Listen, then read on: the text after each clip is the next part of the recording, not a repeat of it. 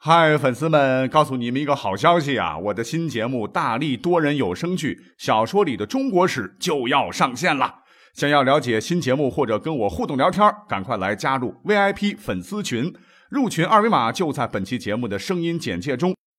你也可以添加我的小号，拼音大历史加六零六 D A L I S H I 六零六，然后拉您入群，我在那儿等你。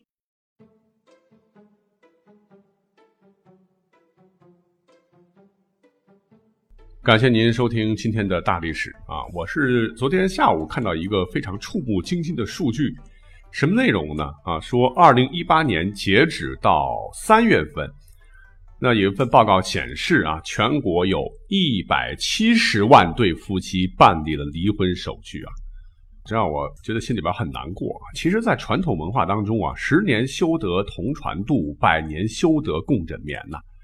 夫妻之间除了爱情，应该更有一份彼此关怀的责任感啊！可是不知道为什么啊，最后爱情没了，亲情没了，责任感也没了，不离不弃啊，变成了分道扬镳，给彼此或彼此的家庭都造成了莫大的伤害。所以本期节目呢，哎，我就想给大家讲几个真实的历史故事啊，让嗯大家去细细品味，并珍惜来之不易的缘分。那我们来讲第一个故事好了啊，都说呢，一个伟大的男人背后啊，一定有一个更加伟大的女人。哎，我们都知道，春秋五霸中的第二位霸主，也是先秦五霸之一，与齐桓公并称齐桓晋文的晋文公重耳，那真是经历了很多人生磨难，是愈挫愈勇，终于苦尽甘来，成就了一番霸业呀。当然，我们只只知道重耳啊，殊不知。他和他结发妻子的故事，历史上也相当感人。那么话说，重耳的老爹晋献公呢是个糊涂蛋啊，在公元前六百五十九年，色迷心窍，竟然同意了小老婆骊姬的阴谋，活活逼死了原本是这个国家优秀继承人的亲儿子申生。那这个骊姬果然是心如毒蝎啊！紧接着又诬陷晋献公的另外两个儿子重耳和夷吾。好在呢，这个重耳是得到了消息啊，九死一生，逃到了母亲的故国，叫翟国。恰好呢，这个翟国当时在攻打一个敌国吧，叫做强高如啊。这个国家大家很陌生啊，其实是当时少数民族敌人建立的国家。翟国兵强马壮呢，就把这个强高如给打残了，还虏获了哈敌国两名公主，一个人叫做舒奎，一位叫做季奎。光听名字好像。这两个人不是美女啊，其实不然啊，尤其是个季逵。当时有段民谣就唱到说：“前季逵，后季逵，如珠比玉生光辉啊。”可以想见啊，季逵之美。当时的这个季逵只有十三岁啊，正值妙龄，就被这个翟国赏赐给了年过不惑的重耳当老婆。一个是无家可归的流亡公子，一个是落魄的公主啊，同是天涯沦落人嘛。一来二去，就两个人突破了代沟啊，幸福的生活在了一起。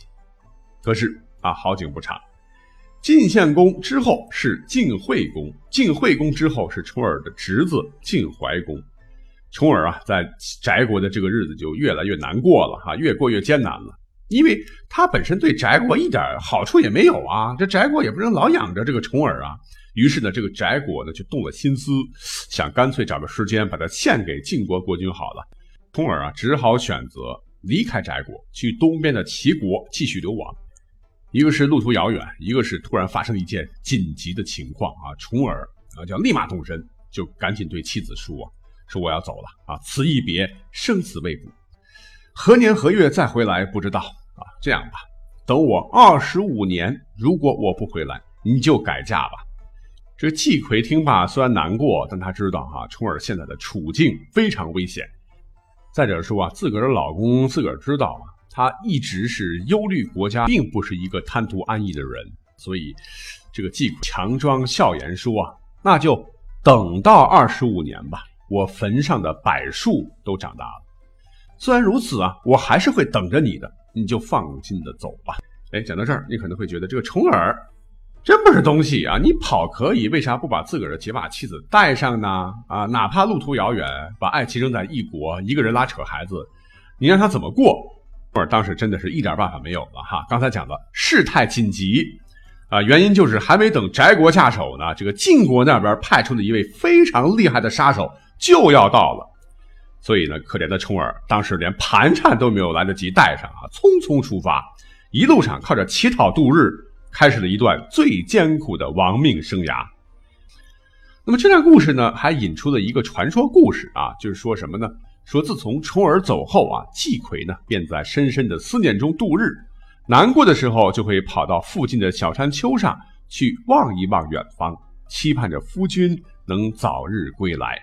他呢是望啊望，想啊想啊，忍不住啊，泪如泉涌啊。久而久之，泪水落下之处，便形成了两汪泉水，后人称之为相思泉。还相传，后来宋代的这个杨六郎杨延昭啊，也曾在这里驻足饮马，还赞誉这两眼泉水啊。这这泉水呢，现在还在啊。虽然说的是传说故事，但是也体现出了这个重耳、季葵夫妻二人当年是多么的不舍呀。那么话说，多年以后，重耳归国，成为了晋文公，就将季葵母子接了回了晋国啊。重耳。见到以后啊，这老泪纵横啊，就问季葵的年龄。季葵回答说啊：“您走了已经八年多了哈，我现在已经三十三岁了呀。”这个晋文公当时还挺幽默，就说啊：“幸亏还不到二十五年呢，要不然你就得改嫁了啊。”看来呢，这确实是一个圆满的结局。可是我们再回头细细品味啊，当年两人离别的对话啊，一个弱女子能够深明大义的说：“我已下决心，不再改嫁。”你不要有后顾之忧去完成你的大业吧，是心甘情愿的哈，愿意留在异国他乡苦等重耳多年啊，这份勇气和信心对重耳来讲是多大的鼓舞啊！所以谁说夫妻本是同林鸟啊？大难临头各自飞呢？正是有了妻子的支持和付出，才最终换得了重耳后来的成功。这难道不值得我们现代人好好的反思吗？那历史上这些故事还真不少啊，什么举案齐眉了、张敞画眉了，这些故事都讲过啊。那么再讲几个各位不熟悉的吧。那么有本书，不知道各位看过没有，叫做《世说新语》，里面就记载了一段非常非常感人的这个夫妻恩爱的故事。话说在三国时期，有个人叫做荀凤倩，他的乃是三国魏尚书令荀彧之子。而这个荀凤倩的妻子呢，就是曹魏名将啊，魏武帝曹操从弟曹洪的女儿。那这个荀凤倩和妻子婚后感情非常的深厚啊，你侬我侬啊，夫妻关系非常好。谁曾想一年冬天，他的妻子啊突然生病发高烧，高烧不退。那古代没有现在的这个医疗手段了，眼看着人就不行了啊。那零下十几度。她的老公啊，荀凤倩竟然脱掉自己的衣服，光着膀子跑到院子里，啊，先把自己冻得冰凉冰凉，然后呢，与妻子身体相贴，干嘛呢？给妻子退烧。可是，即使这样做了很多很多次啊，也没能感动上天。他的爱妻呢，最后还是去世了，啊，这让他是非常悲痛啊。外加大冬天挨冻啊，身子骨也不行了。不久呢。也去世了啊，年仅二十九岁。那这个故事好像很简单，但是我觉得，难道不能给我们一些感动吗？啊，我们现代人都说啊，这个自个儿物质条件好了，医疗水平高了，可是碰到类似的情况，就是对方得个流感吧什么的啊，就不要说学习这个寻凤倩了啊。我想问一下，你能坚持给爱人端杯热水，然后喂他吃药啊，对对方呵护备至吗？啊听起来好像很容易，但是我敢保证，谈恋爱那会儿也许可以，结婚以后那真的不一定喽啊！那到底是什么原因让我们变成了最熟悉的陌生人呢？啊，真的值得深思。同样啊，是在《世说新语》里边还有一个小故事，说起来也蛮温暖的啊。说是在魏晋南北朝啊，常常呢有七个呃才高八斗的文人雅士啊，集于竹林之下，是肆意酣畅。那么。这就是有名的竹林七贤，而在这竹林七贤当中啊，有个人叫做王戎，在七位当中是年纪最小的一位。可这个王戎呢，和他媳妇儿的这个感情啊，我的天，真是甜如蜜啊！尤其他这个媳妇儿非常黏他，两个人很恩爱。虽然说《世说新语》这本书记载他俩的这个小确幸是寥寥数语，但是足够说明他们这个甜蜜度啊，这含糖有五个加号的。那原文是这么说的：说。王安丰妇常卿安丰。安丰曰：“妇人轻绪，于礼为不敬，后勿妇耳。”妇曰：“亲亲爱卿，是以亲亲。我不亲亲，谁当亲亲？”遂恒听之。里边这个安丰就是王荣啊，就是说王夫人呢，经常不直接喊王荣叫老爷，而是喊他叫亲，就如同今天的 darling，亲爱的啊，这让王荣觉得有点肉麻。而且在那个时代啊，卿还可以用来称呼比自己低位置低的人，所以是夫为妇纲嘛，哈，被夫人称卿啊，这要是传出去，这个作为世人是很没有面子的事儿啊。王戎啊，于是就说。你这样叫我显得礼数不周啊！以后就不要再这样叫了，好吗？也就是想着搬出礼教啊，呃，告诉老婆这样喊不合理智，让老婆改口。可老婆呢才不听啊，小嘴一嘟嘟不干，说：“我是因为爱你才喊你亲爱的。如果我不能喊你亲爱的，那我该喊谁亲爱的呢？”哼，那看着媳妇儿这个娇嗔埋怨的这个模样啊，估计王戎心里边是很受用的，遂横之。以后呢，王戎就听任媳妇儿这么撒娇啊，也不怕别人看见、听见，也不怕别人笑话了哈。那这也就是我们常挂在嘴边的哈“卿卿我我”这四个字的由来。可是啊，我也经常听听到我们身边的一些夫妻就抱怨啊，说是婚前卿卿我我，亲爱的宝贝儿，那什么什么秀个不停。可是，一结婚啊，别说等七年、七年之痒了，马上哎，这宝贝儿就没有了。而只是直呼其名，甚至回家之后也不说话了哈，都各自玩手机，没有交流。那你说长此以往，感情能不出问题吗？所以我觉得学学古人吧，啊，常常把甜甜的词儿放在嘴边，这也是婚姻需要的润滑剂呀。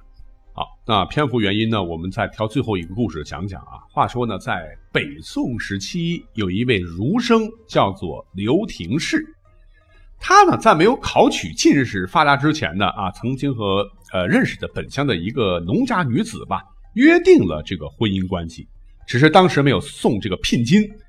那按照古代的礼制，这种情况是口头约定，并不算订完婚呐。后来呢，这个刘廷是发愤图强，金榜题名，中了进士。而那位女子呢，呃，因为生了场重病啊，两眼皆盲，就看不见东西了。那怎么办呢？对吧？而且这个女子家是以务农为生啊，家境十分贫寒，哎，他们家也不敢再提当年的这个婚约之事了啊。当时这个刘廷是身边的人也劝他说：“你现在跟以前可不一样了啊，那婚约不作数，呃，别娶那个盲女了。”可是刘廷氏听后啊，笑着说：“吾心已许之矣，虽盲，岂复初心哉？”就是我的心呢，已经许给他了。虽然说他的眼睛看不见了。我岂能辜负我当初的心愿呢？于是刘廷式力排众议，最终娶了这位盲女，并与之一直到老。那婚后呢？刘廷式和盲女十分的恩爱，还育有三子。可是后来盲女啊先走一步，哎呀，这让刘廷式十分的悲伤啊，哀痛之情经一年不减，不复再娶。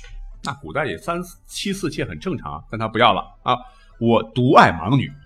有一次啊，另外一个北宋的文人叫苏轼，就问他说：“一般来讲，哀生于爱，而爱生于美色。你娶一位盲女并与之偕老，这是坚守道义。但是你的爱从何而来呢？你的悲哀又是从何而来呢？他想不明白啊。”刘廷式回答说：“我只知道失去的是我的结发妻子而已。”她有目是我的妻子，无目也是我的妻子啊。如果我因为她容貌俊美才生爱恋之意，因对她的爱恋之意才生哀痛之情，那么随着她年老色衰，我对她的爱恋之意就会越来越少。她逝去以后，也就不会有哀痛之情了。如果按照你苏轼的这个逻辑，那些现在啊，站在大街上挥舞衣袖、暗送秋波、卖弄风骚的这些风月女子，岂不都是可以被我去做妻室了吗？哎，这个风流才子苏东坡竟然是无言以对，内心深深的也被感动了。所以呢，苏东坡也在他的文集中啊记下了这件事情啊，这也是“停世心许”这个典故的由来啊。“停世心许”，各位可以查一查。那么在。结合现代吧，我也注意到有一部分家庭它破裂的原因呢，就是因为有些人是见色起意啊，又喜欢上了别人啊，所以导致了家庭关系的破裂，导致了离异的发生。在这里，真心也希望大伙好好的体会一下这个故事啊，娶妻不上色这样的品行，这样的婚姻观才是正确的呀，您说是吗？好，感谢各位收听本期节目，我们下期再会。